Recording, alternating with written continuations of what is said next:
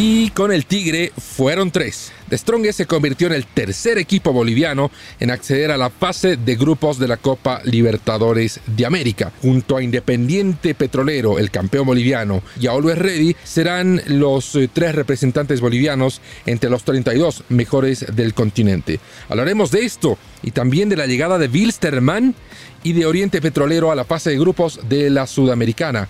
La pregunta es, ¿qué le depara a los bolivianos en las copas internacionales? Esto es Footbox Bolivia. Footbox Bolivia, un podcast con José Miguel Arevalo, exclusivo de Footbox.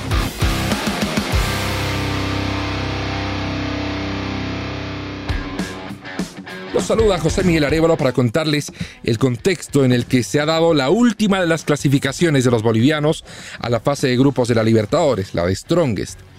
Para contextualizar, un marco bastante rico en, en comentarios, en polémica incluso, tenemos que remontarnos al pasado lunes cuando Strongest pierde el clásico con Bolívar, un clásico que lo encara con todo su elemento titular, pese a que el técnico había señalado que no era importante el clásico, no, Cristian Díaz utilizó sus mejores jugadores, terminó perdiendo con la mínima un partido que fue eh, primero abierto y luego bastante áspero, en el que hubo eh, muchos enfrentamientos y cruces entre jugadores y también entre dirigentes, y en el que quien dio la nota de un comportamiento maduro fueron los hinchas.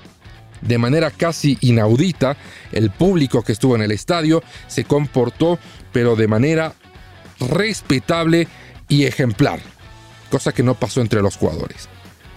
Pero pasó el partido, le tocaba después de eso en 72 horas prácticamente a Strongest enfrentar a la Universidad Católica contra quien había empatado en el partido de ida en Quito, por lo que cualquier victoria, cualquiera, instalaba a los atigrados en la fase de grupos. Y bueno, se dio un partido bastante complicado como se lo anticipaba. Pese a que a segundos de comenzado el partido, Triverio anotó el 1 a 0. Seis minutos más tarde, la Católica empató. Y ahí se desencontró Strongest. Apeló más que nada a las individualidades. Sobre los minutos finales, un golazo de Rodrigo Amaral termina definiendo el partido, que al final de cuentas será lo que quede. Strongest ganó con empuje, con garra y clasificó. Ahora, que no jugó bien, que tuvo errores en la cobertura, en la mitad de la cancha, porque el trabajo defensivo en la primera línea es muy sólido. Ismael Venegas y Gonzalo Castillo se han entendido muy bien. Wire trabajó bien en una función que ya le es inusual, pero rindió a la perfección casi. Juan Pablo Aponte sí debe pulir algunas cuestiones. Todos estos elementos quedan para, para ser postergados y analizados o eh, atendidos en otro momento. Lo importante es que Strongest había clasificado a la fase de grupos. Pero en todo este contexto había muchas particularidades.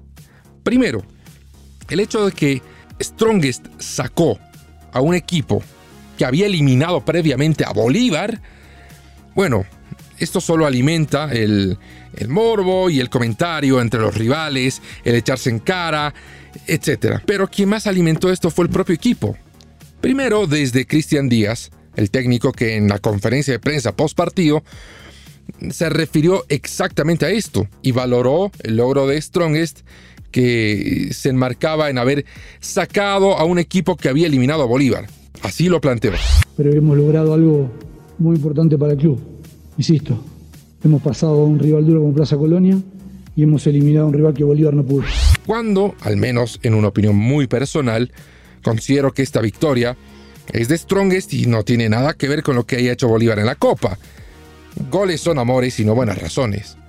Pero eh, esto continuó también con los jugadores que apelaron a las redes sociales para restregar en la cara a Bolívar, que habían llegado a la fase de grupos y además que se quedaban con el premio de los 3 millones, que es otro tema que también se abordó en este particular contexto de la clasificación de Strongest desde eh, altas esferas de la dirigencia de Strongest, trascendió que el presidente Ronald Crespo había acordado con los jugadores un interesante premio económico por llegar a la fase de grupos. Claro, no debe sorprendernos no es nada extraño que en el fútbol se incentive a los jugadores por lograr una victoria, por alcanzar una meta, por lograr una clasificación, etc.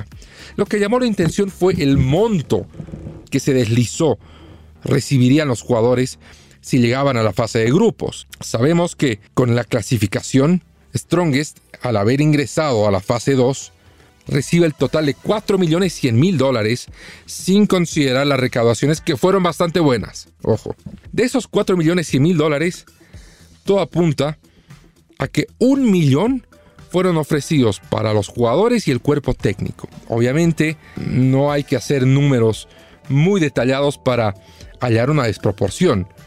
Un millón de dólares por clasificar una ronda, más allá de que te garantice otros tres, sí resulta algo llamativo, sobre todo en una economía tan golpeada como la del fútbol boliviano, en la que principales problemas llegan desde la infraestructura y la estructura de divisiones menores, a la que uno se imagina gran parte de estas ganancias pueden ser destinadas. No, se prefirió un premio a los jugadores que están en su derecho de, verse recompensados por una victoria de estas características, pero el tiempo dirá si fue algo que el, club se podía permitir.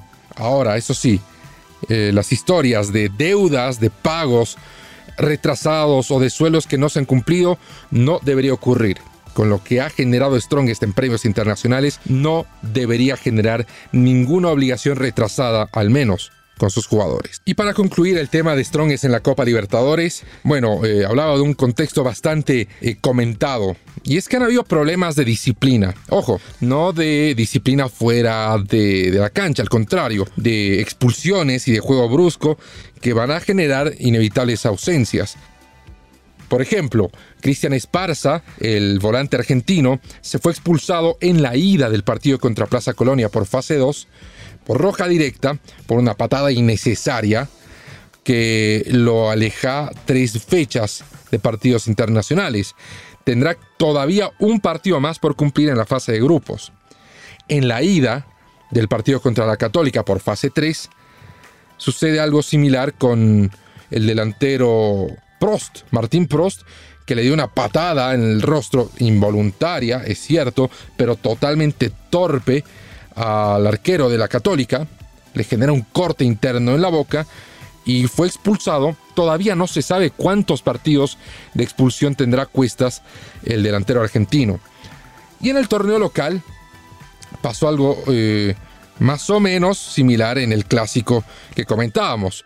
Rodrigo Amaral, en su intento de reclamarle alguna acción al árbitro, levanta el brazo, hace una ademán, hace un gesto exagerado y termina agrediendo a un juez asistente.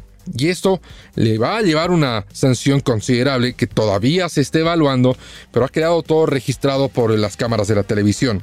Claramente, eh, había mucha intranquilidad en Strongest, había muchas ansias, había mucha presión también.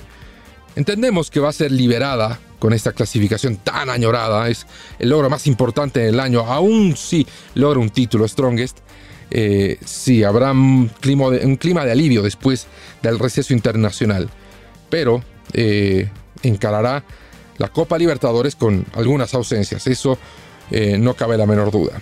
A propósito de ausencias y a propósito de la Copa Libertadores, está el caso de Luis Reddy, que primero mm, ha sufrido la lesión del delantero venezolano José Alimesa, que ha quedado descartado para la Copa.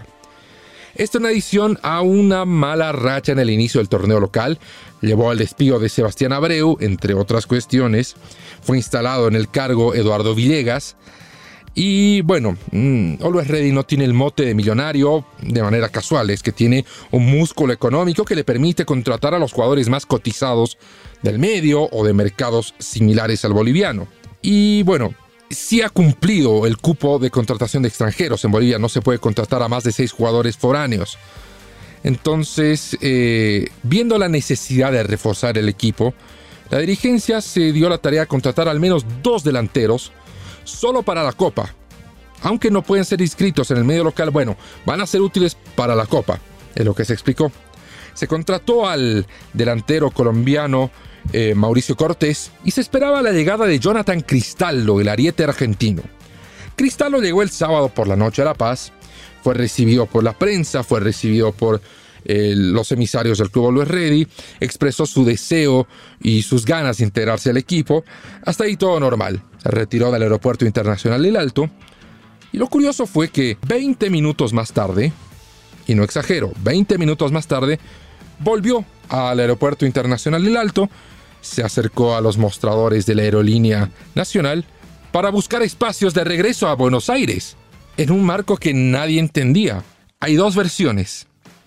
Desde Always Ready se señala que Jonathan Cristallo había solicitado un tiempo de adaptación a la altitud, a lo que el cuerpo técnico rechazó, que no estaban dispuestos a esperar a nadie. Desde fuentes cercanas a Jonathan Cristallo se señala que había acordado los términos para sumarse a Always Ready, que una vez se reunió con los responsables para firmar el contrato, revisó el contrato y resulta que no era lo que él consideraba se había acordado y decidió, de buenas a primeras, tomar el siguiente vuelo a la Argentina y dejar atrás esta intención de sumarse al millonario.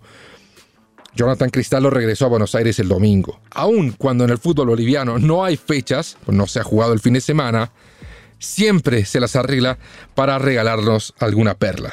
Ya sobre el cierre, Bilsterman eh, se sumó a Oriente Petrolero para jugar la Copa Sudamericana. Ya lo hace con mucha presión encima, pues el técnico Miguel Ponce, el chileno, parece que no ha convencido del todo.